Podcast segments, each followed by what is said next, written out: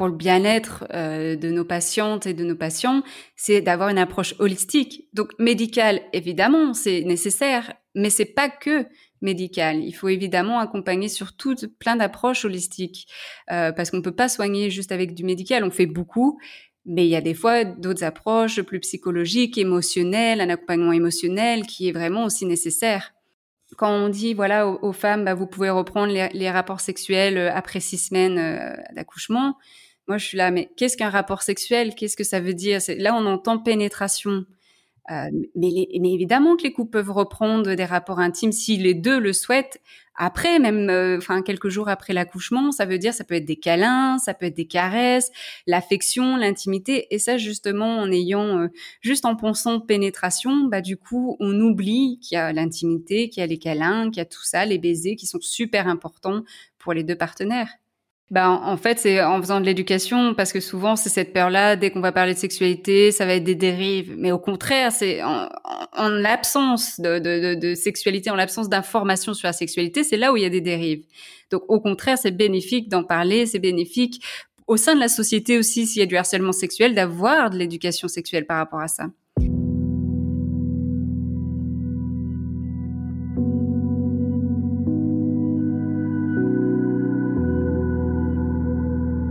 L'entrepreneuriat attire de plus en plus de candidats. On dit que le sexe a toujours fait vendre. Pourtant, rares sont les entrepreneuses et entrepreneurs à oser franchir le pas du milieu de la sexualité. Il y a plein de choses à faire pourtant. Éducation, nouveaux pornos, applications, contraception, sex toys et autres accessoires. Il y a même un mot dédié pour les startups mêlant technologie et sexualité, la sextech. Vous pouvez trouver beaucoup de podcasts très intéressants sur l'entrepreneuriat, beaucoup de podcasts sur la sexualité sous toutes ses formes mais qu'en est-il des deux ensemble? Les entrepreneuses et entrepreneurs dans la sexualité et le plaisir existent pourtant, mais ils peinent parfois encore à se faire voir et entendre. Il y a encore sûrement plein de place à prendre dans ce milieu, alors qu'attendez-vous si cela vous intéresse? Parce que peu importe vos peurs, il faut oser, comme souvent, et là peut-être plus. Mais l'entrepreneur ou l'entrepreneuse qui crée et vend des sextoys, qui réalise tous vos fantasmes, vous éduque sur votre corps ou monte un club libertin, rencontre en fait des problèmes souvent similaires à celui ou celle qui crée la dernière application à la mode, un jeu vidéo ou encore un restaurant. On verra quand même les quelques différences qu'il peut avoir. Le marché de la sexualité et des plaisirs est vaste, il touche tout le monde de plein de manières différentes, et c'est pour ça que c'est un marché très intéressant. Avec le podcast de Talk, je vous propose de vous inspirer des entrepreneuses et des entrepreneurs qui vont oser.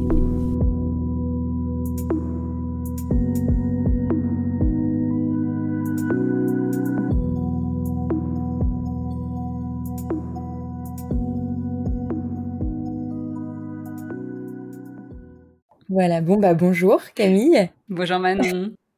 Merci euh, d'avoir accepté mon invitation. Avec plaisir. Euh, du coup, euh, je préfère que tu te présentes à cette fois-ci parce que tu as, es un peu multicasquette. Donc, tu n'es pas que sexologue ou cofondatrice du Lovell Center. J'ai vu que tu avais un peu d'autres casquettes et puis même pour présenter les deux, c'est plus simple si tu voilà, tu commences par par ton parcours et, comment euh, t'es passé, euh, enfin, t'es arrivé à faire l'un puis l'autre et d'autres choses. Ça marche. Bah alors je vais, je vais me présenter. Donc euh, je m'appelle Camille. je suis sexologue clinicienne et cofondatrice du Level Center, qui est un centre de bien-être sexuel à Bruxelles qu'on a lancé en mars 2019. Et j'ai aussi, comme tu disais, plusieurs casquettes. J'interviens en tant que chroniqueuse sur une web télé pendant le confinement. Des fois, je réponds à des magazines. J'ai aussi un podcast euh, où on parle de sexualité qui s'appelle Entre nous. Voilà, je touche un petit peu à tout parce que le métier de la sexologie, je trouve que c'est un métier qui, bah, c'est un métier qu'on doit inventer et euh, il y a tellement de choses à faire en sexologie qu'on s'ennuie pas. Et par rapport à mon parcours, euh, alors j'ai commencé avec une licence en psychologie en France, et puis j'ai été amenée aux États-Unis. Et là, pendant les années aux États-Unis, j'ai pu faire des cours de sexualité humaine, j'ai pu faire du développement personnel, où là, j'ai vraiment travaillé sur, sur moi, sur ma sexualité, mes relations aussi. Et puis, euh, et puis là, j'ai vraiment décidé, ah oui, non, euh, même pendant donc les années euh, aux États-Unis, j'ai aussi été pas mal dans le milieu des startups et de la Silicon Valley, parce que j'étais à San Francisco. Donc, j'ai pas mal côtoyé, bah, j'avais pas, pas, mal de connaissances qui travaillent à Google, Facebook, Instagram, Airbnb et tout ça. Et donc vraiment le milieu de la start-up et de l'entrepreneuriat, c'est quelque chose qui m'a beaucoup plu dès le début. Et puis je suis rentrée. ouais. Et puis je suis rentrée. Euh... Combien de temps là-bas du coup? Je suis restée trois années. Ok. Trois années avec des allers-retours les dernières années entre la France et les États-Unis. Et puis euh, j'avais quand même toujours ce rêve de devenir sexologue qui était là depuis euh, mes 16 ans. Mais je ne savais pas comment y accéder parce que je ne connaissais personne dans mon entourage qui était sexologue. Et donc, euh, j'ai fait mes recherches sur Internet et puis j'ai finalement trouvé un master en, sexualité en Belgique. Et donc, ça m'a. Ça n'existait pas en France? Alors, en France, c'était surtout adressé aux médecins, psychologues, c'était plutôt des diplômes euh, interuniversitaires. Euh, et donc... C'est vrai que même encore euh, maintenant, en fait. Et encore maintenant. Ouais. Ok encore maintenant. Et en Belgique, en fait, euh, c'est plus ouvert. En fait, c'est accessible à des personnes comme moi qui avaient fait une licence en psychologie et puis un cheminement aussi en sexologie, mais c'est beaucoup plus ouvert, ouais. D'accord, ok. Est-ce que tu peux, euh... désolé peut-être que je t'ai coupé, sinon continue.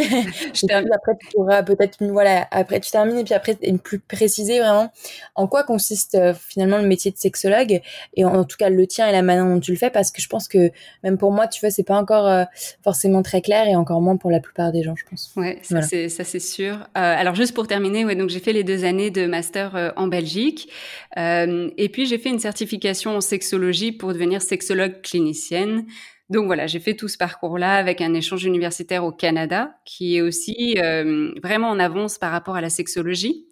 Euh, parce qu'ils ont un département dédié à la sexologie. C'est le, seul, la seule université au monde qui a ça. Donc c'est vraiment, c'était vraiment un privilège en fait d'étudier là-bas. Et donc voilà. Et puis donc le métier de sexologue, comme tu me demandais, c'est souvent la question qui revient. Qu'est-ce que le métier de sexologue? Alors bah voilà, c'est un peu comme le psychologue, mais vraiment on va se pencher sur les questions intimes, relationnelles aussi. Hein. Donc euh, tout ce qui est bah, les relations avec les partenaires, mais aussi la relation à soi, à son corps, à sa, à sa sexualité évidemment.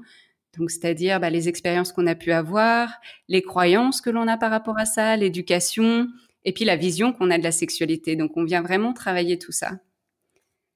Et euh, c'est pas seulement quand on a des problèmes, c'est souvent là les personnes qui disent ah mais moi j'ai pas de problème ou, qui viennent seulement quand il y a des problèmes. Moi, je suis plutôt dans de la prévention, je suis plutôt dans l'accompagnement du bien-être sexuel. Donc, c'est-à-dire que j'accompagne des couples, même des jeunes couples, euh, qui veulent justement avoir tous les ingrédients nécessaires pour bah, faire perdurer la relation, mais surtout avoir une bonne relation, healthy relationship. Donc, c'est-à-dire avoir les moyens de communiquer, avoir les moyens d'exprimer les, désirs, qui sont souvent, euh, souvent on peut retrouver chez les femmes ce blocage par rapport à l'expression des désirs, se découvrir, découvrir d'autres choses aussi. J'ai pas mal de, clients qui sont dans la découverte d'alternatives dans la sexualité. Et donc, c'est super passionnant parce que c'est tellement vaste. Hum, quand tu dis alternative, c'est marrant, tu penses alternative, enfin en tout cas peut-être tes, tes patients euh, pensent alternative à la pénétration, c'est alternative à quoi? Oui, alors c'est en fait pour moi alternative, c'est vraiment avoir une vision super vaste de la sexualité. Donc effectivement, ça peut être pensé au-delà de la pénétration. Souvent, je le redis dans les couples, mais je parle de sexe pénétratif et de sexe non pénétratif. Donc je fais bien la différence quand je parle de sexe, euh, de sexualité, parce que souvent dans leur euh, dans leur mode de pensée, c'est sexe égale pénétration. Donc là, je viens je viens remettre euh, des mots et donc ça leur permet de faire toute une réflexion par rapport à ça.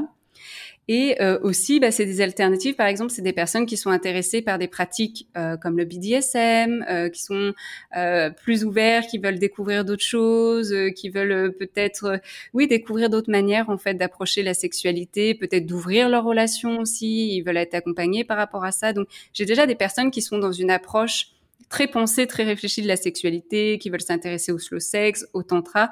Donc voilà, j'ai aussi cette clientèle-là qui est vraiment dans la découverte, la recherche, la curiosité un petit peu plus poussée que ce qu'on peut avoir euh, à la normale, on va dire.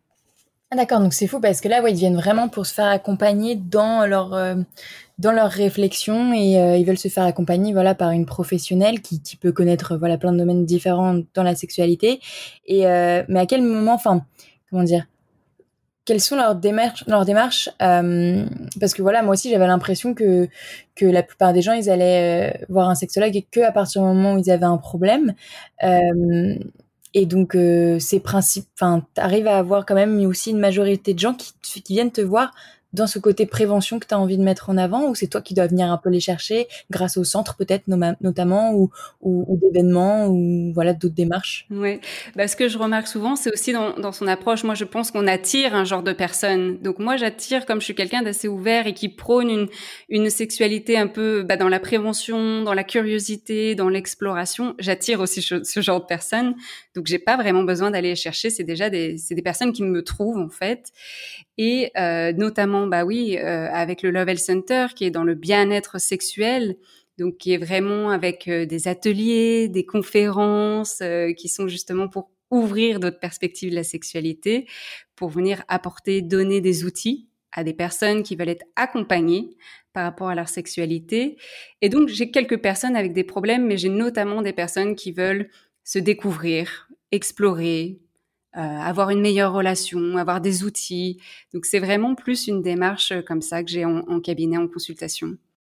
D'accord, trop bien. Et du coup, comment tu euh, fais la différence entre voilà ton, ton, ton, ton, métier, si je puis dire, seul et indépendante de, de, sexologue et où tu reçois du coup en cabinet, dis-moi si je me trompe, hein, et, et, euh, et à côté, du coup, la, la création du Level Center, où là, il y a plein d'ateliers différents dont on va parler après, mais euh, euh voilà, peut-être, est-ce que tu peux m'expliquer comment est arrivée la création du Level Center l'année dernière? Parce que ça faisait déjà un, petit moment que tu exerçais en tant que sexologue. Pourquoi ça t'avais besoin de ça en, en plus? Et voilà, quelle du coup différence il y a entre euh, ces deux activités? Oui. Alors, en fait, j'ai lancé en même temps en fait ma pratique de sexologue et euh, ah, le Level Center. Donc j'y suis allée euh, vraiment euh, à fond les ballons. Donc double challenge. mais l'idée en fait, elle est arrivée en 2016 quand j'étais aux États-Unis et que j'ai fait pas mal d'exploration, vraiment de développement personnel par rapport à la sexualité. Et un jour, je me suis dit, waouh, je rêverais d'un centre où on puisse parler de sexualité, on puisse apprendre des choses sur la sexualité, comme là, j'ai appris aussi à San Francisco plein de choses. Pourquoi on n'a pas des ateliers comme ça qui existent euh, en Europe, en France ou en Belgique? Et donc, je suis venue avec cette idée-là. Enfin, j'avais cette idée-là qui me trottait dans la tête. Et puis, euh, fin 2018, avec euh, un ami qui s'appelle Olivier, qui a un parcours aussi assez similaire au mien, je lui partage ce rêve et il me dit, mais moi aussi, en fait, je rêve d'un lieu comme ça.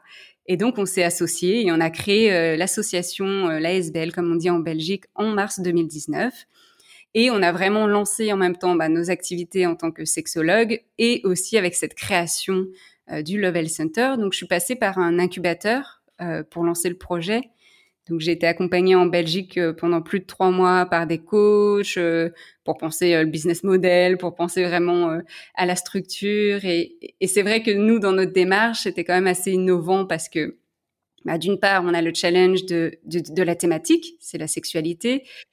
Et d'autre part, notre business model, bah, on a essayé de se détacher un peu de, de, business model et vraiment de partir de l'humain et des services et euh, de vraiment pouvoir aussi avoir des, choses qu'on puisse offrir gratuitement ou à moindre coût euh, pour pouvoir bah, permettre à un maximum de personnes d'en profiter aussi parce qu'on veut donner des ressources de qualité, mais on veut que ça puisse être accessible à un grand nombre. Donc pour ça, il faut aussi euh, pouvoir le mettre d'une manière gratuite ou à moindre coût. C'est pour ça que du coup c'est une association, mais malgré tout, euh, pour bien la faire vivre et surtout bien faire connaître l'offre, parce que voilà, comme tu disais, c'est un, un sujet euh, pas forcément euh, évident à faire connaître. Et, et, surtout à, à, faire appréhender aux gens. tu es passé par cet incubateur-là. Enfin, tu voyais vraiment ça comme, comme une démarche entrepreneuriale, même si c'est associatif, c'est ça? Ah oui, oui, parce que souvent on peut voir, on se dit dès que c'est une association, c'est pas de l'entrepreneuriat. Pour moi, c'est de l'entrepreneuriat. Je fais exactement les mêmes choses. Mon métier, c'est du marketing, c'est de la communication, c'est de la création, c'est aller dans les meetings, c'est de parler mon projet, c'est de faire du speech. Donc, c'est tout ce qui est entrepreneurial. Et euh, le fait de la SBL, de l'association, c'est plus pour le statut, parce qu'en Belgique, souvent, la plupart des entrepreneurs se lancent aussi sous forme d'ASBL, d'association. D'accord. ASBL, c'est le, nom de la, fin, du statut associatif en Belgique Oui, voilà, c'est ça. On ne parle pas d'association, on dit ASBL, ouais. Ok. Et donc, du coup, euh, donc c'était en même temps ça, j'avais pas bien compris. Très bien.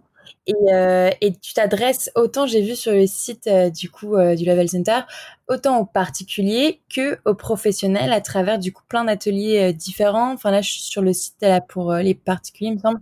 Et tu as autant voilà des ateliers de périnatalité que des cercles de parole, que que, que de la méditation orgasmique, que le repas sexo. Alors ça va tu m'expliques un peu plus même évidemment l'éducation sexuelle euh, en privé pour euh, pour un enfant euh, d'une famille. Enfin plein plein d'approches différentes. Le vélo sexo aussi. Est-ce que, voilà on n'aura pas forcément le temps de parler de tout mais est-ce qu'il y, y, en a une ou deux dont tu veux peut-être euh, tu veux peut-être plus présenter plus particulièrement parce que euh, soit c'est nouveau, euh, soit ça intrigue plus, soit ça marche vraiment, enfin peu importe où, tu veux présenter. Ouais. C'est vrai qu'on a pas mal d'ateliers, on est très créatif avec mon associé, on y va, on crée des choses et, et, et, on voit. Donc effectivement, ça peut prendre du temps à démarrer, mais il y a une demande et il faut continuer là-dedans. Alors, euh, certains des ateliers dont tu parlais, vélo sexo par exemple, ça c'est quelque chose qu'on a mis en place, c'était l'idée de mon associé, et en fait on allait dans les parcs à Bruxelles l'été dernier, on installait euh, le vélo avec la pancarte vélo sexo, et les gens pouvaient venir nous retrouver au parc et poser leurs questions intimes. Et c'était super intéressant parce que c'était très expérimental. Et on se rend compte que c'était aussi difficile euh, pour les personnes de venir en fait directement nous voir et nous poser des questions. C'était assez confrontant. Donc ça a été euh, un lesson point. On a vraiment appris euh, par rapport à ça.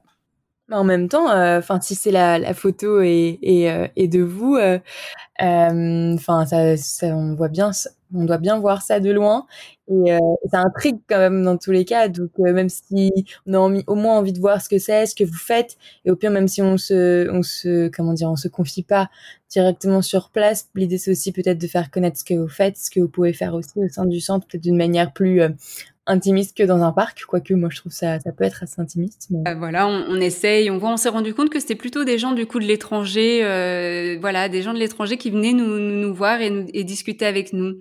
Euh, après, les personnes voilà plus francophones ou les Belges avaient regardé évidemment parce qu'on le voyait de loin, mais voilà un peu sceptique, un peu euh, de manière rigolote, voilà un peu gêné. Donc c'était marrant de voir les réactions des gens. Juste ça, c'était c'était super super chouette. Euh, le deuxième atelier dont j'aimerais parler, c'est la sexopérinatalité. Euh, alors ça, c'est la, en fait, c'est la sexualité pendant la, autour de la périnatalité, donc c'est-à-dire autour de la naissance, donc grossesse et accouchement. Euh, parce que ça, c'est un petit peu mon dada et c'est aussi quelque chose dont on se rend compte. C'est-à-dire que quand une personne est enceinte, elle est accompagnée, euh, bah, il y a des cours, euh, des cours de préparation à la naissance, etc. Mais elle n'est pas forcément préparée à ce qui se passe dans son corps et ce qui se passe aussi au niveau de son intimité, au niveau de sa sexualité et les changements qui opèrent dans la relation aussi. Et donc pour ça, on a créé euh, six séances avec des thématiques différentes en lien entre ce qui peut se passer pendant la grossesse et surtout en postpartum, où là, souvent, il y a aussi pas mal de bouleversements et que euh, bah, les couples euh, se retrouvent un peu euh, démunis et ne comprennent pas trop. Alors que et là, pardon. Vas-y. Euh, je disais, et là, du coup, c'est euh, des ateliers autant, il peut avoir autant des séances avec euh, la femme seule que l'homme seul. Si, alors, si on parle d'un couple hétérosexuel, après on pourra parler d'autres couples, mais euh, et, et aussi euh, et aussi le des séances avec le couple ensemble ou même des séances avec d'autres couples. Comment ça s'organise? Alors là, les ateliers c'est ouvert à toutes les personnes enceintes et avec leurs partenaires. Donc ça peut être une autre femme ou ça peut être un homme. Donc effectivement, c'est des couples hétérosexuels ou lesbiens. Et euh, dans ces ateliers, ces six séances, qu'on essaye de créer aussi, c'est une sorte de communauté, c'est-à-dire que c'est plusieurs couples, donc c'est un, groupe de plusieurs couples euh, qui se retrouvent sur plusieurs séances et qui peuvent créer aussi du lien entre eux. Et, euh, donc ces couples-là, après, on sait que c'est pas évident hein, d'avoir les, les, couples ensemble en même temps sur plusieurs soirées, mais c'est vraiment notre objectif et d'avoir aussi en parallèle un accompagnement plus individualisé. Par exemple, si la femme elle a envie d'être accompagnée seule ou l'homme sur son rôle de futur père ou sur ce qui change aussi au niveau de la sexualité peut être accompagné aussi euh, en parallèle. D'accord, ok. Et là, euh, c'est euh, des couples qui, euh, pareil, ont envie de, de prévoir, enfin de être en mode dans la prévention, ou ils ont déjà ressenti des petits problèmes, ou alors ils appréhendent des problèmes? Alors c'est ah, ça peut être de l'appréhension. Il y a souvent de l'appréhension hein, au niveau de la, grossesse et tous les bouleversements qui s'opèrent. Et puis c'est aussi des couples qui sont déjà un peu dans la conscientisation de leur couple, c'est-à-dire que euh, ils ont conscience que peut-être la, grossesse, l'accouchement peut venir bouleverser, peut venir changer des choses, et qu'ils veulent prendre soin aussi de, cette relation qu'ils ont entre eux. Et donc c'est déjà des personnes qui sont, qui ont conscientisé, euh, qui ont conscientisé tout ça. D'accord. Ok. Et euh, oui. Oui, et je disais justement, euh, en fait, il y a plein de bouleversements qui se passent et quand on est éduqué par rapport aux bouleversements hormonaux, ce qui se passe en fait dans le changement du corps par rapport bah, au trimestre de grossesse, mais aussi en postpartum, bah, ça permet à la femme déjà de normaliser ce qui se passe et de se dire, tu sais, à ce moment-là, c'est normal que tu puisses euh, ressentir de la sécheresse vaginale parce qu'il y a moins d'ostrogène. Et puis l'homme, s'il est au courant aussi de ça, de ces changements qui se passent et du fait que peut-être que la partenaire euh, n'a plus envie de relation, bah, ça peut s'expliquer aussi parce que bah, au début, on pense au bébé ou etc. Donc, vraiment pouvoir juste mettre des mots dessus, c'est super important pour le couple. Ok. Et euh, comment ces couples-là, euh, du coup, euh, pardon, c'est quel type de, couple? Est-ce que tu sais, genre, c'est que des gens de Bruxelles, c'est que des gens de la ville, ou est-ce que c'est c'est aussi des gens de toute la Belgique qui peuvent venir te voir, de France ou d'ailleurs Est-ce qui, comment ouais, comment ils te trouvent? Est-ce qu'il y a une tranche d'âge particulière, euh, un, un, revenu social, euh, enfin, un niveau social? Est-ce que, euh, euh, voilà, comme pour toute entreprise, tu as un peu ta cible où tu sais qu'il y a des gens qui vont être plus ou moins ouverts sur la question et d'autres qu'il va falloir que tu, comment dire, évangélises un petit peu sur, sur la durée, sur, sur ces thématiques-là Ouais. Alors pour l'instant, on n'a pas trop, on n'a pas de recul par rapport à ça parce qu'on n'a pas eu l'occasion d'expérimenter plusieurs fois. Par contre, ce qu'on se rend compte, c'est qu'effectivement, c'est déjà des gens qui sont déjà bah, éduqués là-dessus, qui ont déjà donc évidemment un niveau, euh, un comment on dit, un niveau socioculturel quand même assez euh, élevé, qui sont éduqués euh, et qui sont plutôt des citadins, mais ça peut arriver aussi des gens en dehors de Bruxelles, aux alentours de Bruxelles, qui peuvent venir. Mais ça reste des gens qui sont déjà parce que si on veut, comme tu disais, évangéliser, on va perdre aussi du temps. On aimerait avoir ces personnes-là qui sont pas encore, euh, qui n'ont pas encore conscience de l'importance. Mais pour le moment, ce qui est plus simple, c'est effectivement les gens qui sont déjà euh, qui sont déjà en recherche de ça, qui savent qu'ils ont besoin de ça et qui euh, attendent plus que l'atelier qui existe pour euh, pour y aller. Oui, bien sûr. Ok. Est-ce que tu as parfois, ils sont force de proposition aussi dans je sais pas, des nouveaux types d'ateliers ou des nouvelles thématiques à aborder? Est-ce que voilà, c'est un peu une coopération dans la construction permanente du, du Level Center Oui, exactement. C'est toujours, on adore collaborer avec les personnes et aussi bah, partir aussi de la demande des clients, de ce qu'ils ont besoin aussi, parce que par exemple pour la sexopérinatalité, on s'est rendu compte que pendant la grossesse, des fois il y a déjà tellement de nouvelles informations, il y a tellement de rendez-vous que penser sexualité, des fois ça prend trop de temps, ils n'ont pas le temps. Donc ça, c'est quelque chose qu'on doit avoir prendre en considération. Après, au niveau professionnel, tu disais, voilà, on a notre site qui est adressé aux particuliers, aux professionnels. En fait, il y a d'autres ASBL, donc d'autres organisations, euh, d'autres associations qui sont venues à nous et qui nous demandent d'intervenir, que ce soit auprès des sages-femmes, pour euh, faire une formation, en fait, pour les former à parler d'intimité avec leurs patientes. Est-ce que les sages-femmes ne parlent pas d'intimité avec leurs patientes Alors, elles parlent d'intimité, elles parlent surtout aussi préparation, euh, préparation, accouchement, etc. Après, il y en a certaines qui parlent sûrement hein, de, de, la sexualité, etc. Mais ce qu'on se rend compte, c'est que la plupart nous disent, bah, on n'est pas outillé pour parler de sexualité, on ne sait pas comment l'aborder. Et des fois, bah, nos patientes, elles ne l'abordent pas elles-mêmes. Donc, comment est-ce que nous, on peut intervenir, pas intervenir? Donc, on vient... Ouais elle parle en fait vraiment de, du bébé plus que de la femme. c'est, la, santé du bébé, la santé de la femme, mais on parle pas forcément de la santé sexuelle. Ok. Oui, parce que c'est un peu, euh, optionnel quoi enfin c'est pas euh, vital on se dit c'est peut-être pas notre rôle ou on sait pas trop tant qu'on on donne pas en fait entre guillemets la permission c'est ok vous pouvez parler d'intimité ou alors si parce que ça arrive aussi que les sages-femmes ou, d'autres ne soient pas d'autres professionnels ne soient pas à l'aise de parler de sexualité c'est ok alors pouvoir euh, bah, donner des ressources, des personnes ressources, c'est-à-dire que la personne, la patiente, le patient, la patiente ne repartent pas euh, sans une information, sans une recommandation d'un ou d'une autre professionnelle de santé. Ok, d'accord. Ouais, ça, ça paraît euh, ouais, logique, mais Mais et, moi, tu vois, il y a une question, si tu, dois, tu dois connaître. Je me, je, j'entends beaucoup de plus en plus parler des des doulas. Euh, j'avoue, je me suis pas non plus énormément renseignée sur le sujet, mais j'avais l'impression qu'elles avaient justement un peu euh, un accompagnement un peu un peu plus intime, intimiste de, de de, tout ce qui est préparation à l'arrivée du bébé, mais aussi de l'intimité de la femme et du couple. Euh, est-ce que euh, ça pourrait euh, se rapprocher enfin c'est un peu un entre deux euh, entre la sage-femme et et, et la personne qui va conseiller aussi d'une manière un peu plus psychologique aussi ou encore quelque chose de différent? La doula, bah oui, elle vient, elle vient pour accompagner psychiquement la maman, les parents dans leur choix aussi de, comment ils veulent accoucher. Euh, donc elle est là dans le respect, elle essaye de mettre tout en place pour que ce soit vraiment cocooning, pour vraiment que bah, la mère dans son travail d'accouchement puisse vraiment se concentrer, hein, se concentrer sur euh, les contractions, les vagues comme on appelle, et vraiment être dans sa bulle. Donc elle s'assure de ça. Et effectivement, après, voilà, je sais pas, tout dépend aussi, hein, j'imagine, des doulas, mais effectivement, comme elle a aussi cette relation proche, intimiste, c'est peut-être aussi un peu plus simple, ou c'est peut-être vers elle qu'on va se tourner pour parler de sexualité? D'accord, ok. Alors après, évidemment, hein, il y a des sages-femmes qui vont dire, nous aussi, on parle de sexualité. Donc, euh, évidemment, il y a des sages-femmes qui parlent aussi de sexualité, qui parlent aussi de comment on va reprendre une contraception aussi après l'accouchement, etc. Souvent, ça va être abordé sur cet aspect-là, la contraception.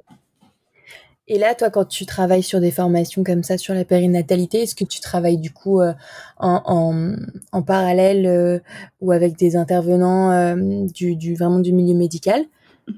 Oui, alors par rapport à ça, en fait, donc je travaille, je collabore avec une association en Australie euh, qui justement, ouais, qui justement euh, s'occupe euh, de tout ce qui est bien-être de la maman, allaitement, etc. Et moi, je travaille sur l'aspect vraiment intime aussi, sur leur application pour parler vraiment d'intimité à ces parents-là. Et donc, j'ai fait bah, énormément de recherches scientifiques sur ce sujet-là. Et en même temps, je côtoie aussi des sages-femmes, que ce soit donc en Belgique, mais aussi en Australie, bah, sur leur vécu, sur ce qu'elles remarquent au niveau des patientes, etc. Donc c'est vraiment, on essaye de faire sur le terrain, du scientifique, mais aussi sur le terrain. Et plus on aura des témoignages, plus on aura des connaissances, et plus on pourra aussi mieux guider et mieux accompagner les personnes. Ok, non, mais parce que ça, ça, on sort un petit peu du sujet, mais parfois j'ai l'impression, tu vois, que, que, le, que le milieu médical euh, euh, enfin voilà, qu'il y a un peu une confrontation euh, du, du, milieu médical envers euh, des praticiens en sexologie qui soient pas médecins plus sexologues ou ou envers voilà toute forme un peu plus spirituelle, psychologique de de, de l'approche de la sexualité ou de la natalité. Et, et je trouve ça dommage alors que que voilà on pourrait travailler ensemble et qu'il y a clairement une une, je pense, j'ai pas les chiffres là tout de suite, mais une, une demande des gens ou en tout cas des femmes de d'être accompagnées d'une manière un peu moins euh, froide, si je puis dire, que qu'on peut avoir ou qu'on peut ressentir dans le milieu médical parfois. Oui, exactement, c'est le grand débat et c'est surtout bah, pour le bien-être euh, de nos patientes et de nos patients, c'est d'avoir une approche holistique. Donc médicale, évidemment, c'est nécessaire, mais c'est pas que médical. Il faut évidemment accompagner sur toutes plein d'approches holistiques euh, parce qu'on ne peut pas soigner juste avec du médical. On fait beaucoup, mais il y a des fois d'autres approches plus psychologiques, émotionnelles, un accompagnement émotionnel qui est vraiment aussi nécessaire. Donc effectivement, c'est un peu le, débat et, euh, et ce qu'il peut avoir par rapport aux médecins, c'est vrai que souvent on peut dire qu'ils veulent voilà un peu avoir le monopole, hein, surtout euh, par rapport à l'accouchement, on le voit mais il y a des sexologues et j'en fais partie. Euh, j'ai un cursus universitaire, donc j'ai été formée à l'université, donc euh, mes connaissances ne viennent pas euh, du ciel, quoi. ouais. Donc ça va, t'as pas besoin de te battre pour pour être reconnu, pour être légitime ou tu vois? Ça n'empêche pas qu'on pourra toujours aussi euh, re-questionner et je me, moi, même moi aussi, hein, je me remets toujours en, question. Mais quand même, j'ai des connaissances universitaires, donc je pense que je, je, je, fais quand même attention à ce que je dis et j'essaye vraiment aussi d'être dans la logique euh, du bien-être de la personne. comment l'accompagner au mieux? Tu vois, par exemple, aussi juste pour euh, peut-être terminer sur le, la, la périnatalité, mais quand on dit voilà aux, femmes, bah, vous pouvez reprendre les, rapports sexuels euh, après six semaines euh, d'accouchement, Moi, je suis là, mais qu'est-ce qu'un rapport sexuel? Qu'est-ce que ça veut dire? Là, on entend pénétration. Euh, mais, évidemment que les couples peuvent reprendre des rapports intimes si les deux le souhaitent. Après, même, euh, enfin quelques jours après l'accouchement, ça veut dire ça peut être des câlins, ça peut être des caresses, l'affection, l'intimité. Et ça, justement, en ayant euh, juste en pensant pénétration, bah du coup, on oublie qu'il y a l'intimité, qu'il y a les câlins, qu'il y a tout ça, les baisers qui sont super importants pour les deux partenaires. Mmh oui, ça pourrait même être euh, Est-ce que ça peut aller jusqu'à aussi euh, tout ce qui est bah, caresse euh, clitoridienne ou et puis même aussi la femme envers l'homme, je sais pas mmh moi, une, du sexe oral, sexe oral, voilà. Et on, on, parle pas de tout ça en fait. Bah non, on, on limite souvent. On a encore une, une vision phallocentrée de la relation sexuelle qui est pénétration mais du coup, ça revient un peu dans mes consultations. J'essaie vraiment d'ouvrir cette perspective-là. Et donc, dans les ateliers sexo-périnatalité, on vient aussi donner de l'information par rapport au couple en disant, mais non, euh, votre, enfin, évidemment que votre sexualité va évoluer mais c'est pas négatif. C'est vous allez être dans l'apprentissage de nouvelles pratiques. Vous allez, c'est le moment où vous allez pouvoir explorer peut-être euh, d'autres moyens d'explorer un peu plus le sexe oral ou des caresses euh, ou d'autres positions aussi. Donc c'est vraiment l'exploration quoi à tout moment de la vie. c'est génial. Ok. D'accord, non, mais parce que c'est, ça fait du bien, même si, bon, avec les interviews que je fais, j'entends aussi ce genre de discours, mais, mais c'est, c'est cool de l'entendre dire comme ça aussi, quoi. C'est important, c'est important parce que du coup, enfin, je me rends compte que les gens sont soulagés en fait d'entendre ce genre de discours. Ça normalise, ça déculpabilise, et, et c'est comme ça qu'on pourra tendre vers une sexualité satisfaisante, qu'on pourra briser aussi les tabous sur la sexualité. Alors le sexe, je pense pas que ça soit forcément tabou parce qu'on en parle de partout, on le voit de partout. Par contre, la manière dont on en parle, ça, c'est encore tabou. C'est-à-dire, comment tu fais la différence? La manière dont on en parle, c'est-à-dire que c'est très limité, ça reste encore. Est-ce que les gens vraiment entre eux vont vraiment être honnêtes sur euh, les orgasmes, par exemple? Entre amis, on peut dire ah ouais, moi j'ai eu plein d'orgasmes, des choses comme ça, mais sans être dans la vulnérabilité, dans l'honnêteté, dans le partage aussi, dans les expériences. Euh, c'est plus là-dedans que c'est tabou d'exprimer le plaisir, par exemple entre hommes aussi, hein, c'est tabou d'exprimer. Le sexe, non, parce qu'ils vont dire ouais j'ai baisé ou j'ai fait ci, j'ai fait ça, mais vraiment dire ah ouais là j'ai ressenti ça hier au niveau de mon pénis, c'était incroyable, tu vois, d'un autre niveau en fait. Oui, d'une manière tout simplement plus calme, sans exubérance, euh, sans... Et sincère en fait, sincère. Voilà, sans performance et, et, et, oui, juste dire ce qu'on a ressenti, comme on pourrait dire. Euh, alors la comparaison pas forcément meilleure, mais quoique euh, euh, une émotion forte qu'on a ressentie en regardant un film, euh, on pourrait très bien parler de la même manière qu'on a vécu une expérience, je sais pas, spirituelle et ben une expérience sexuelle, on pourrait très bien en parler d'une manière, oui, voilà. Sincère. Exactement. C'est peut-être l'émotion, tout ce qui est émotion est encore peut-être tabou. Émotion, vulnérabilité, c'est encore mal vu dans notre société de performance. Euh, ok, euh, j'ai juste une, euh, j'ai envie d'après d'aller évidemment sur la sexualité en général, même si on a déjà commencé, mais euh, j'ai une dernière question un peu sur, du coup sur, non deux dernières questions sur sur la sexologie et sur et sur le Level Center. qui fait quoi dans le Level Center? Parce que du coup vous êtes deux. Euh, et euh, comment tu t'organises? Là, c'est vraiment la question un peu plus, euh, voilà, entrepreneuriale. comment comment on se sent après un an quand on a lancé un si gros projet Comment on s'organise? Comment on s'organise? Waouh Alors avec mon associé, on est vraiment des, des, on carbure quoi, on carbure à fond. on se répartit. En fait, c'est assez naturellement les tâches. Moi, je suis plutôt dans le digital et donc tout ce qui est bah, les réseaux sociaux, j'essaye de, de, de faire fonctionner fonctionner ça, ou la newsletter, ou les communications, etc. Et puis lui, il est plus dans euh, les idées, quoi. Il a plein d'idées euh, à la minute, vraiment. Donc ça, c'est chouette parce que lui, il va défoncer euh, toutes les portes. Et puis moi, une, une, fois que les portes sont ouvertes, je suis là, ok, alors wait a minute. Qu'est-ce qui. Et moi, je vais aller en profondeur, en fait. Donc c'est plutôt par rapport euh, par rapport à ça, ouais. Lui, il va tout défoncer, euh, voilà, il, y va, alors que moi, peut-être, ça aurait pu, euh, j'aurais pu mettre des années avant de défoncer cette porte, tu vois. Et par contre, ok, maintenant, étape par étape, comment aller jusqu'au bout, jusqu'au bout, quoi. Ok, donc oui, vous, là c'est plus euh, dans la, la, réflexion où vous êtes vraiment différents, et donc du coup un peu dans l'exécution. Euh, lui va commencer les choses, il va vraiment se débroussailler, et toi après tu, tu, tu vas en profondeur et tu vas régler les derniers détails, etc. Exactement, et puis lui aussi se concentre vachement sur euh, du coup la Belgique et moi sur plutôt le réseau international parce que j'ai pas mal de monde que je connais à l'international et donc vraiment faire les connexions, faire les projets plutôt à l'international et lui en Belgique. Ok, d'accord, trop bien. Euh, et, donc pour l'instant, vous êtes que deux. Et pour l'instant, on n'est que deux. Euh, on a aussi le propriétaire euh, des lieux du Level Center qui est aussi dans, qui fait partie de l'aventure parce que sans lui, sans ce lieu, bah ça changerait tout.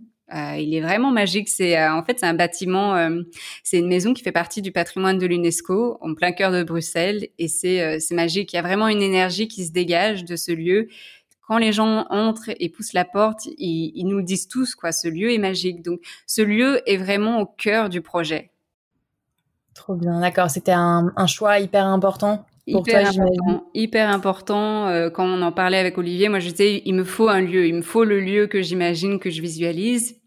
Et la même semaine, euh, il rencontre du coup le propriétaire et il dit Camille, je pense que j'ai trouvé un lieu.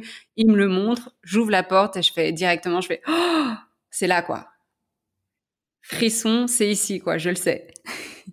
Trop bien, d'accord. Pour toi, c'était euh, avant même de trouver le lieu magique et, euh, comme comme celui-ci, c'était c'était indispensable pour toi d'avoir un lieu physique en fait. C'était n'aurais pas imaginé faire ce que tu fais euh, à, distance euh, ou en tout cas euh, que ponctuellement parce qu'avec le Covid, j'imagine que vous avez dû vous adapter, mais mais mais c'était c'était important d'avoir un lieu physique où se rencontrer physiquement. Ouais, c'est une bonne question parce que c'est ce qui est revenu aussi à l'incubateur où certains coachs nous me disaient mais pourquoi un lieu physique? Vous n'avez pas besoin d'un lieu physique, quoi. Déjà, d'une, ça, ça, bah, ça, coûte de l'argent, faut un loyer, etc. Faites en ligne. Et vraiment, moi, j'avais du mal euh, à partir sur du en ligne. Donc, euh, il me fallait le lieu puisque je voulais que les gens puissent se rencontrer, puissent parler, que ça approche, qu'il y ait toute une dynamique qui, qui s'installe. Et c'est vrai qu'avec le Covid aussi, bah, ça a donné un petit coup de pied au cul. Et donc, moi, je me suis vachement lancée sur les trucs en ligne, les consultations, euh, les web, les web les conférences. Et il y a quand même, voilà, j'aime bien quand même le, en ligne, euh, pas le en ligne, le sur place justement. Euh, et donc on va voir, mais c'est quelque chose où on reste assez euh, ouvert par rapport à ça. Mais le but, c'est de pouvoir ouvrir aussi d'autres centres comme ça un peu partout. Trop bien. Donc bientôt en France. Et bientôt en France, oui. En, bah, moi, je suis lyonnaise, donc le deuxième, j'aimerais bien que ce soit à Lyon. Donc pareil, je commence à faire pardon, à faire du repérage aussi euh, à Lyon, les personnes avec qui je on pourrait collaborer, faire des ateliers, faire des choses comme ça. Donc, s'il y a des personnes euh, de Lyon qui nous écoutent, euh, peuvent me faire signe. Bah, c'est trop bien. J'ai fait mes études à Lyon. Et du coup, j'imagine, enfin, j'aime trop cette ville, quoi. Et, et, juste là, ces questions perso, mais tant pis. T'as déjà une idée de quartier que t'aimerais bien, où t'aimerais bien être? J'ai l'impression de Croix-Rousse, mais à voir. ouais, c'est ce qu'on, enfin, oui, au premier abord, on pourrait dire c'est peut-être là le plus approprié, même en termes d'ambiance et tout. Ouais. Mais euh, ouais, ok. Ouais. bas des comptes, ouais, ben, après dans ce quartier-là, quoi. Ouais, à voir, à voir où ça, se, où ça se mettra, mais vraiment, voilà, avoir un centre en fait qui soit une plateforme d'interconnexion, que les gens puissent avoir des ressources par rapport à la sexualité, avoir différents ateliers et pas forcément nos ateliers. Hein. On promeut aussi les ateliers des autres personnes avec qui on collabore que vraiment les gens viennent dans notre centre et se disent bah ok aujourd'hui j'aimerais bien travailler sur euh, bah, me faire plaisir. Donc euh, peut-être avoir un atelier de masturbation. Donc ok, il y a un atelier de masturbation qui se fait là-bas. Ok, j'y vais. Ou aujourd'hui, bah, j'aimerais bien, euh, bah tiens, je, suis enceinte de cinq mois euh, avec ma partenaire, on aimerait bien faire des ateliers sexo-périnatalité. Ok, on peut venir ici. Trop bien. Ok. Eh ben, écoute, j'espère que ça va se faire. et, et ensuite, euh, qu'est-ce que je voulais dire? Euh, Oui, tout à l'heure, on a, on a mentionné, euh, tu vois, le, je t'ai mentionné le, le, côté, le petit combat qu'il pouvait y avoir parfois entre le milieu médical avec les médecins, voilà, et, et, d'un autre côté, les sexologues non médecins et, et, tous les gens qui peuvent travailler autour de la sexualité, de la périnatalité, etc., d'une manière plus intimiste et plus psychologique. moi, je, je, j'imaginais ça un peu comme parfois un, un combat ou des obstacles ou ou voilà une petite question de légitimité. Est-ce que il euh, y a des, des critiques, euh, des obstacles que tu as que as pu rencontrer euh, depuis que tu as commencé à, entreprendre bah, autant ta formation pour devenir sexologue et à dire voilà je veux être sexologue que que, en même temps puisque ça s'est fait en même temps quand tu as monté le, le Level Center que ce soit voilà d'hommes et de femmes que tu as rencontrés ou, ou même de ta famille ou, ton entourage? C'est une très bonne question Euh, bah, par rapport au métier de sexologue, alors comme je disais, à 16 ans, j'avais vraiment envie de, de faire ce métier-là. Et surtout, la première chose qui m'est venue, mais c'est comment l'affirmer au sein de ma famille, au sein de mes amis, de dire j'ai envie d'être sexologue. Tu vois, c'était surtout à 16 ans. Surtout à 16 ans. mais c'était donc très confrontant. Et c'est grâce au développement personnel, à l'accompagnement, à être suivi par des coachs, vraiment travailler sur ses peurs, sur ses obstacles, que vraiment, à 25 ans, j'ai fait, OK, j'ai pas envie d'attendre 40 ans, je suis prête, je le fais maintenant. Peu importe ce que les gens pensent, je dois le faire maintenant. Ouais, c'était. Je devais. Je, je, je, devais, c'était, j'avais pas de temps à perdre, peu importe ce que les gens pensent, je vais pas être ralenti par ça. Alors évidemment, après, euh, voilà, il y, avait des gens un peu sceptiques ou un peu qui rigolent hein, quand tu dis que c'était sexologue. Tout de suite, on a une vision euh, de la sexologue ou du sexologue et on rigole un peu. Bref, je les laisse rigoler. Moi, je continue ma route. Et puis par rapport au, centre, euh, bah, il y a eu quand même beaucoup de retours positifs et de dire waouh, mais c'est génial, c'est des choses qui manquent. Donc beaucoup cette euh, cet enthousiasme. Euh, c'est beau l'enthousiasme, mais il faut encore que les gens poussent la porte en fait.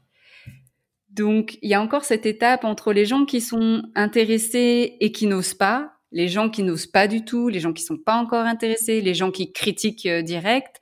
Donc on a un petit peu ce, mélange de personnes et c'est aussi normal parce que bah, c'est euh, la sexualité, donc c'est pas comme ouvrir euh, comme ouvrir un restaurant ou du zéro en vrac, zéro waste et tout ça.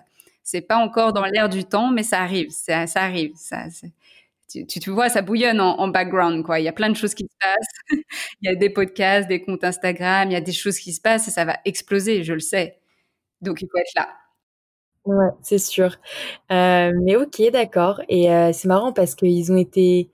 Peut-être que c'était, ça paraissait plus concret d'ouvrir un lieu. Euh, et là, pour le coup, le fait qu'il y ait un lieu physique, ça t'a peut-être aidé à, montrer que c'était quelque chose de palpable comme projet, que c'était pas juste euh, euh, farfelu euh, que de vouloir être sexologue ou de travailler dans la sexualité. Mmh, exactement, et qu'il se rend compte que oui, je veux pas juste simplement entre guillemets hein, être sexologue, mais aussi entreprendre dans la sexologie, faire avancer les choses à ce niveau-là, permettre d'autres visions et d'avoir le lieu physique aide aussi. Alors attention, il y a encore des travaux et tout ça, donc il y avait encore des remarques sur oui, mais il y a beaucoup de travaux et tout ça. Là, on a quand même pas mal avancé grâce au confinement. Hein, ça a été une chance. Ça a laissé euh, Ouais, ça a laissé le temps, en fait, bah, comme toutes nos activités étaient en stand-by, sauf les consultations en ligne, mais les activités étaient en stand-by. Du coup, mon associé s'est mis à fond dans les travaux et ça a vachement bien avancé. Donc là, les gens, ça y est, ils voient le avant-après, ils font, waouh, ok, eux, ils rigolent pas ces deux-là, quoi. Trop bien. Donc, donc, voilà, petit à petit, les gens commencent à nous connaître, commencent à savoir comment on fonctionne et, euh, et on va avoir, je pense, de plus en plus de soutien. Mais évidemment, les débuts sont difficiles et heureusement que qu'on est deux, en fait, heureusement. Parce que c'était très difficile. Enfin, tout seul, on se l'est dit, on aurait abandonné déjà plusieurs fois, quoi. Ah oui, c'est oui, c'est sûr. Enfin, même si euh, parfois on peut se dire qu'entreprendre seul, ça doit être une euh, voilà une liberté de une facilité peut-être de, de, prise de décision pour aller plus vite ou quoi mais mais le, le soutien d'être à deux euh, est quand même euh, un peu indispensable Surtout quand, bah, après, voilà, il faut avoir aussi un associé, une associée avec qui on s'entend bien. Donc ça, c'est pas non plus dans tous les duos. Mais là, pour nous, pour le coup, c'est vraiment une chance et c'est un carburant. Et donc, ça nous aide vraiment beaucoup. Surtout, bah voilà, c'est encore les débuts. Euh, il y a encore beaucoup, on a beaucoup de choses à prouver. On a aussi, bah, l'aspect financier qu'on doit aussi, euh, bah, faire euh, augmenter, fructifier. Et donc, à deux au moins, on arrive à se, à garder le moral, à avoir la patience, parce qu'évidemment, quand on y met tout son cœur, toute son énergie, tout son temps, et que niveau salaire, on va dire, ça suit pas, mais que la récompense, elle est là en fait chaque jour. Chaque jour, il y a des trucs, des petits pou des petits coups de pouce, des trucs positifs. Bah, rien que là, le podcast, d'en parler, c'est déjà un coup de pouce. Donc, euh, ça motive en fait. Ah non, mais ça, c'est euh, les hauts et les bas en dents de scie, euh, dans, ne serait-ce que dans une seule journée euh, de la vie entrepreneuriale, quoi. Ah, mais ouais, mais c'est génial parce que c'est une drogue en fait. Il y a tellement de d'hormones qui se passent, tellement de choses qui se passent en une journée, comme tu dis. Mais on, marche à l'adrénaline tous les jours, quoi. C'est on reviendrait pas en arrière, on reviendrait pas en tant qu'employé. On n'a pas cette même. Oh, c'est on est des drogués, quoi, presque. Ouais, un peu. Des drogués des montagnes russes. mais, euh, mais oui, justement, bon, tant pis, tout se mélange comme d'habitude. Euh, on passe de la sexualité en général à, l'intime, à, l'entrepreneuriat, voilà. Mais euh, qu'est-ce que je voulais dire Oui, mince, ma question m'échappe. le fait que, que tu sois comment dire euh, Oui, parce que tu m'as pas vraiment répondu à la question sur, euh, les obstacles. Euh, qu'est-ce qu'on a pu te dire? Parce que oui, tu disais, ah, ça me revient, pardon, pour revenir juste sur le côté sexologue, tu disais, oui, on avait pu rigoler sur l'image que ça peut donner, mais ça renvoie à quoi justement l'image d'être sexologue? Ouais, alors bon, il y a peut-être le fait que je sois une sexologue femme, euh, mais quand tu le dis à des hommes, euh, ça, dépend. Hein, je dis pas tous les hommes évidemment, mais ça peut être rigolo et vu d'un œil un peu ah ouais, elle doit être bonne au lit ou voilà, ah, elle peut m'apprendre des choses. Donc c'est plus dans ce sens-là. Moi généralement je recadre et et, et voilà et je dis bah voilà c'est souvent c'est souvent le cordonnier le plus mal chaussé, tu vois. Ah, tu dis ça comme ça, ça les calme. Ouais, comme ça, voilà, ça les calme. Moi, je sais ce que ce que je vaux et je sais ce qu'est ma sexualité, mais au moins, voilà, ça, ça les calme et, et euh, ça leur permet de réfléchir aussi à, à, à ce qu'ils à ce qu'ils disent en fait. Ouais. Ok. Et c'est principalement des hommes qui t'embêtent avec ça ou, euh, ça peut être des femmes, j'imagine? Alors non, c'est plutôt plutôt les hommes. Après les femmes, c'est plus. J'ai l'impression que c'est plus. Alors il y a entre le mix. Hein, ça peut être de la gêne euh, des fois, ou ça peut être de la curiosité. Et euh, mais souvent, ça peut être de la curiosité. On veut demander des choses, mais on n'ose pas demander, tu vois. le ressent. ouais. Ok. Et euh, oui, du coup, ça me fait penser. mais ça, c'est autant dans des personnes, voilà, que tu vas rencontrer dans la vie de tous les jours, dans ta vie quotidienne et privée, que peut-être aussi dans ton côté professionnel. je sais pas. Tout à l'heure, on parlait justement des travaux. C'est ça que je voulais te demander aussi. le financement, tu vois. J'ai tous les qu'est-ce que j'ai fait, enfin quasiment, ça a souvent été euh, le problème, tu vois, la question, les critiques, les combats, les obstacles. Souvent, on m'a dit le financement, trouver une banque, c'était un enfer. Euh, Est-ce que par exemple, quand toi, tu as présenté le projet avec ton associé euh, à, je sais pas moi, des subventions publiques, j'imagine, puisque c'est une association, mais ou même d'autres sources de financement, tu as pu avoir ce genre de, de, de, critiques, de retours, comme tu viens de me les dire, ou encore d'autres? Oui, alors euh, nous, on a fait une campagne crowdfunding euh, parce qu'on a décidé ah de pas demander à des banques, parce qu'on sait tous les obstacles que, que, que l'on va avoir. Euh, donc, on fait financement fonds propres et aussi donc le crowdfunding qui a eu lieu de novembre euh, jusqu'à février de cette année. Euh, donc euh, ça a été aussi euh, bah, plusieurs mois intenses. Hein, le crowdfunding, c'est quand même un long crowdfunding. Ok, t'es passé par quelle plateforme? C'était avec une plateforme belge qui s'appelle GrowFunding. G-R-O-W Funding. Et on a été super bien accompagnés et on a récolté, on a récolté un peu plus de 10 000 euros. Ok. Génial. Donc euh, voilà, on visait, alors c'était aussi ça le challenge. Hein. je crois qu'on visait 18 000. Moi, je, ça me semblait un peu trop, mais mais euh, on a on a atteint 10, 10 000 ou entre 10 000 et 12 000. Et donc ça, ça nous permet euh, bah, de financer déjà quelques travaux et des permanences aussi qu'on souhaite offrir aux jeunes, donc des permanences sexo. Oui, parce que j'ai vu qu'il y a des permanences, c'est quoi l'âge C'était 15... Euh... 15 c'est entre 16, 16, 24 ans. 16, 24. D'accord. Pourquoi tu t'es arrêté à, à, 24 Parce que du coup, je me sens vieille maintenant. c'est ce que je disais aussi. Je disais pourquoi pas 25 Bon, c'est pour mettre aussi, euh, c'est pour mettre une limite et se dire généralement après les gens commencent à travailler euh, vers 25 et donc ont peut-être un peu des moyens de payer. Là, c'est vraiment offrir l'opportunité à des jeunes qui n'ont pas forcément les moyens ou qui viendraient pas pousser la porte à pouvoir poser des questions intimes. Ok, bien sûr. Donc ouais, c'est euh, là, c'est un accès gratuit euh, pour les jeunes euh, en toute confidentialité, j'imagine. Exactement. Et en ligne, là, cet été, on le fait en ligne pour les jeunes, ouais. Ok. et, et, puis tu parlais aussi des subventions. Alors effectivement, comme on est une, une, association, on peut faire des subventions. Donc on a déjà déposé des dossiers. C'est des gros dossiers, ça prend énormément de temps.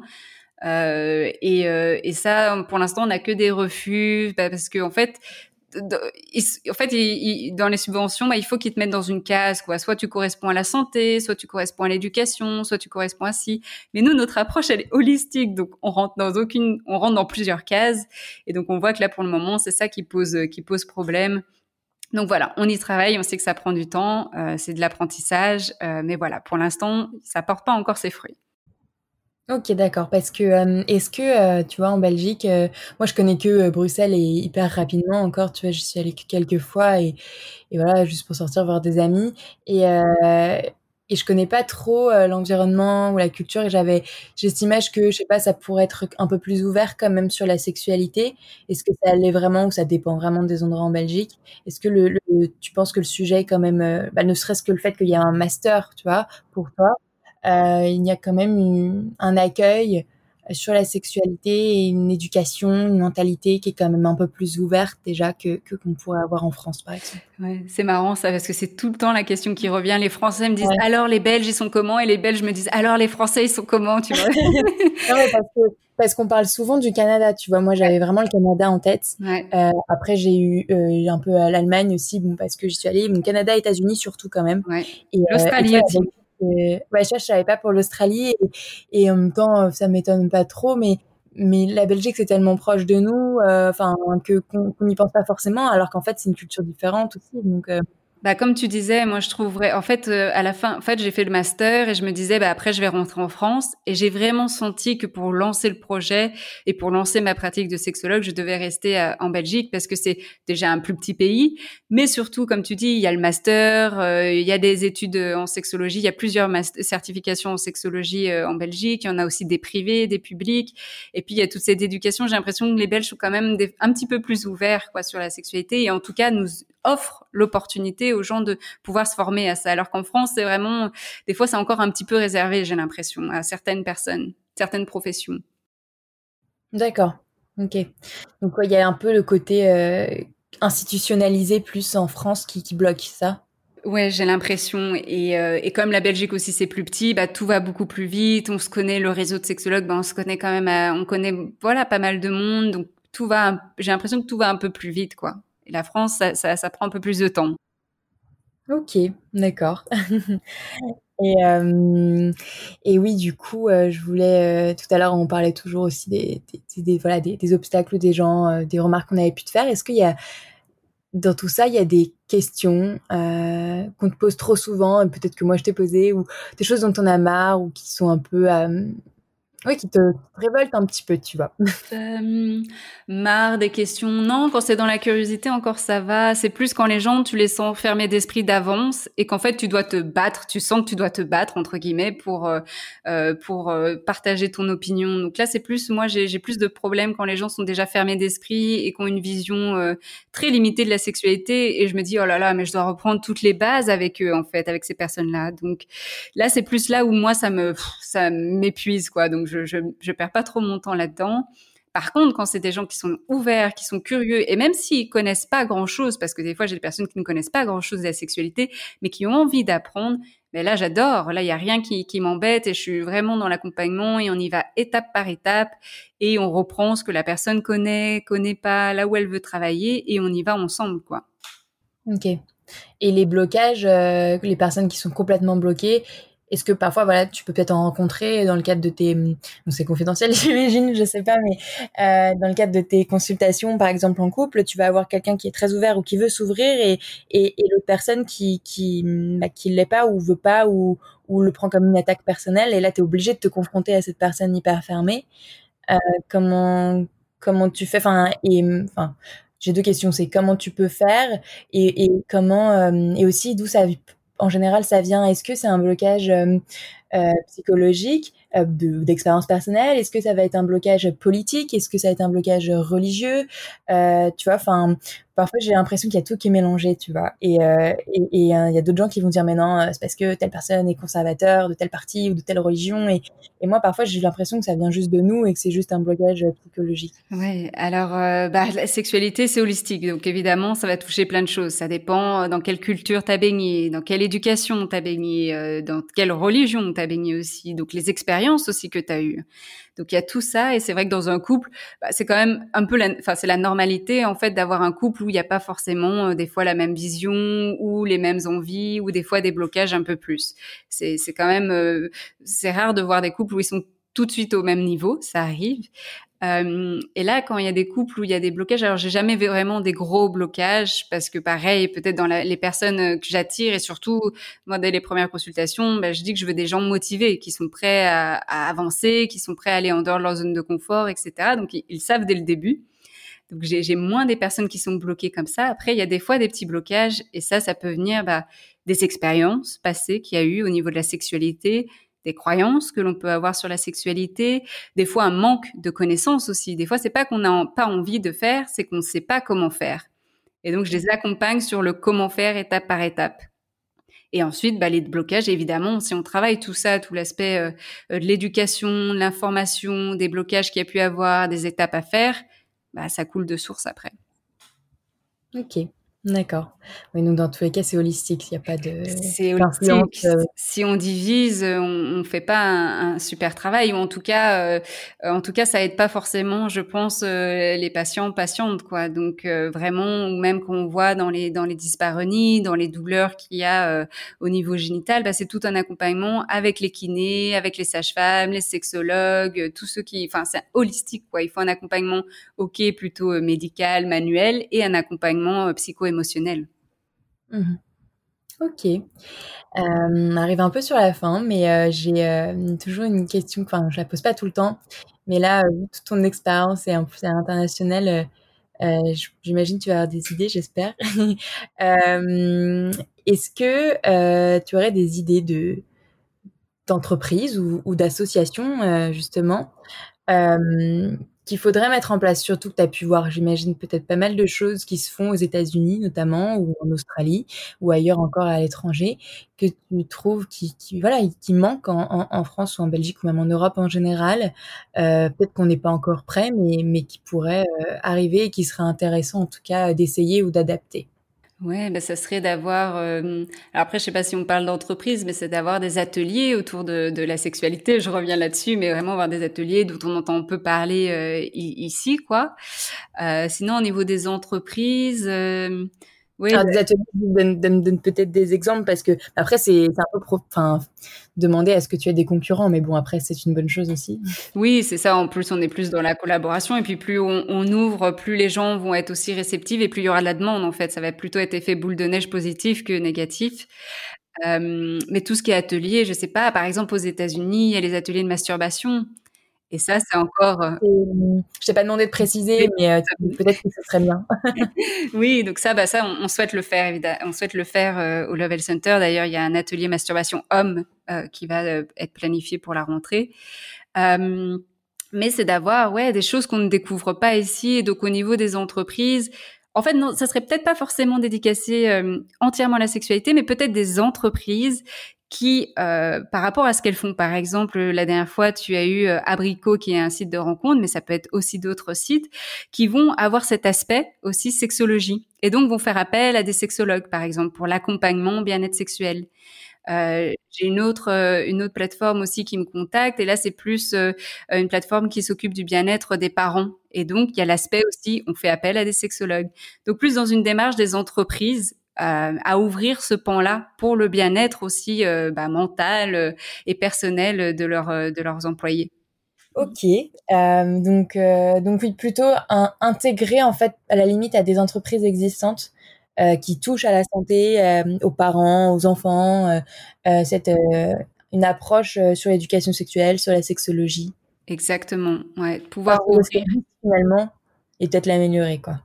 Ouais, et de pouvoir justement me dire, bah en fait c'est normal, c'est cool. Ok, par exemple, il y a des entreprises, on vous offre des cours de yoga parce que c'est bon de prendre soin de soi, etc. Mais la santé sexuelle fait partie de notre santé aussi. Donc, ok, une entreprise qui va favoriser ça va aussi normaliser le fait que c'est ok que vous preniez soin de votre vie intime aussi, votre vie de couple, que c'est important que vous soyez euh, bien seul et bien dans votre couple. Ah moi je suis complètement d'accord, mais c'est juste que là je suis en train d'imaginer si je devais convaincre, je sais pas, une entreprise, un gros groupe euh, euh, de d'installer. Euh, imaginons voilà, c'est toi ou moi, on, vend euh, on vend ce genre de formation, enfin, du coup toi clairement. à une entreprise, euh, faut quand même la convaincre parce que je pense que je sais pas la première réflexion qu'elle va se dire peut-être ça va être mais j'ai peur que coup après ça dégénère ou qu'il y ait des, harcèlements sexuels ou que tu vois qu'elle mélange tout. Euh, comment lui présenter d'une manière euh, euh, et lui effacer toutes ses peurs quoi. Ben en fait c'est en faisant de l'éducation parce que souvent c'est cette peur là dès qu'on va parler de sexualité ça va être des dérives. Mais au contraire c'est en, en l'absence de, de, de, de, sexualité en l'absence d'informations sur la sexualité c'est là où il y a des dérives. Donc au contraire c'est bénéfique d'en parler c'est bénéfique au sein de la société aussi s'il y a du harcèlement sexuel d'avoir de l'éducation sexuelle par rapport à ça et donc, c'est d'avoir d'apporter ça dans, enfin, dans cette démarche-là. Et puis, bah, il y a des entreprises qui déjà nous contactent. Donc, ça va être aussi un peu effet boule de neige. Ça va déjà être en premier lieu des entreprises qui ont conscience, qui sont euh, euh, les early users et qui ont pris conscience déjà de ça. Effectivement, pour les autres, ça va être aussi de l'éducation et de montrer que si on en parle, justement, c'est pour le bien-être euh, bah, de vos employés, mais aussi de la société, du coup. Mmh ok, bah, génial, on va finir là-dessus. Merci beaucoup, euh, Camille, pour, euh, pour avoir répondu à toutes mes questions euh, dans tous les sens. Merci, j'ai adoré. je pense que, j'en aurai plein d'autres. Tu vois, typiquement, je pense que je vais avoir des questions sur c'est quoi les ateliers de masturbation, mais bon, ça sera rendez-vous sur ton site, du coup. Oui. sur mon Instagram, tu peux me poser des questions, et pas de souci. Ok, très bien. Et bah écoute, euh, génial. Et puis, euh, bah, très bonne, euh, très bonne continuation. Merci. Merci d'avoir écouté jusqu'au bout. J'espère que cet épisode vous a donné envie de vous interroger sur votre sexualité, vos envies, vos désirs, d'aller voir les ateliers proposés au Love Health Center. Pour en savoir plus, n'hésitez pas à vous rendre directement sur le site love-health-center.org ou encore le site de Camille Bataillon qui est tout simplement camillebataillon.com. Enfin, merci encore d'être de plus en plus nombreux, nombreuses à écouter les épisodes de Talk Podcast. Si vous avez apprécié autant que moi cet épisode, n'oubliez pas d'aller faire un tour sur Apple Podcast pour mettre 5 étoiles et même un petit commentaire d'encouragement ou de suggestion. N'oubliez pas de nous suivre sur Instagram également. Je vous le rappelle, le compte du podcast a été fusionné avec le compte de notre concept store créé avec Camille vous trouverez donc maintenant tout sur talk-du8 Universe. Merci encore et à très vite.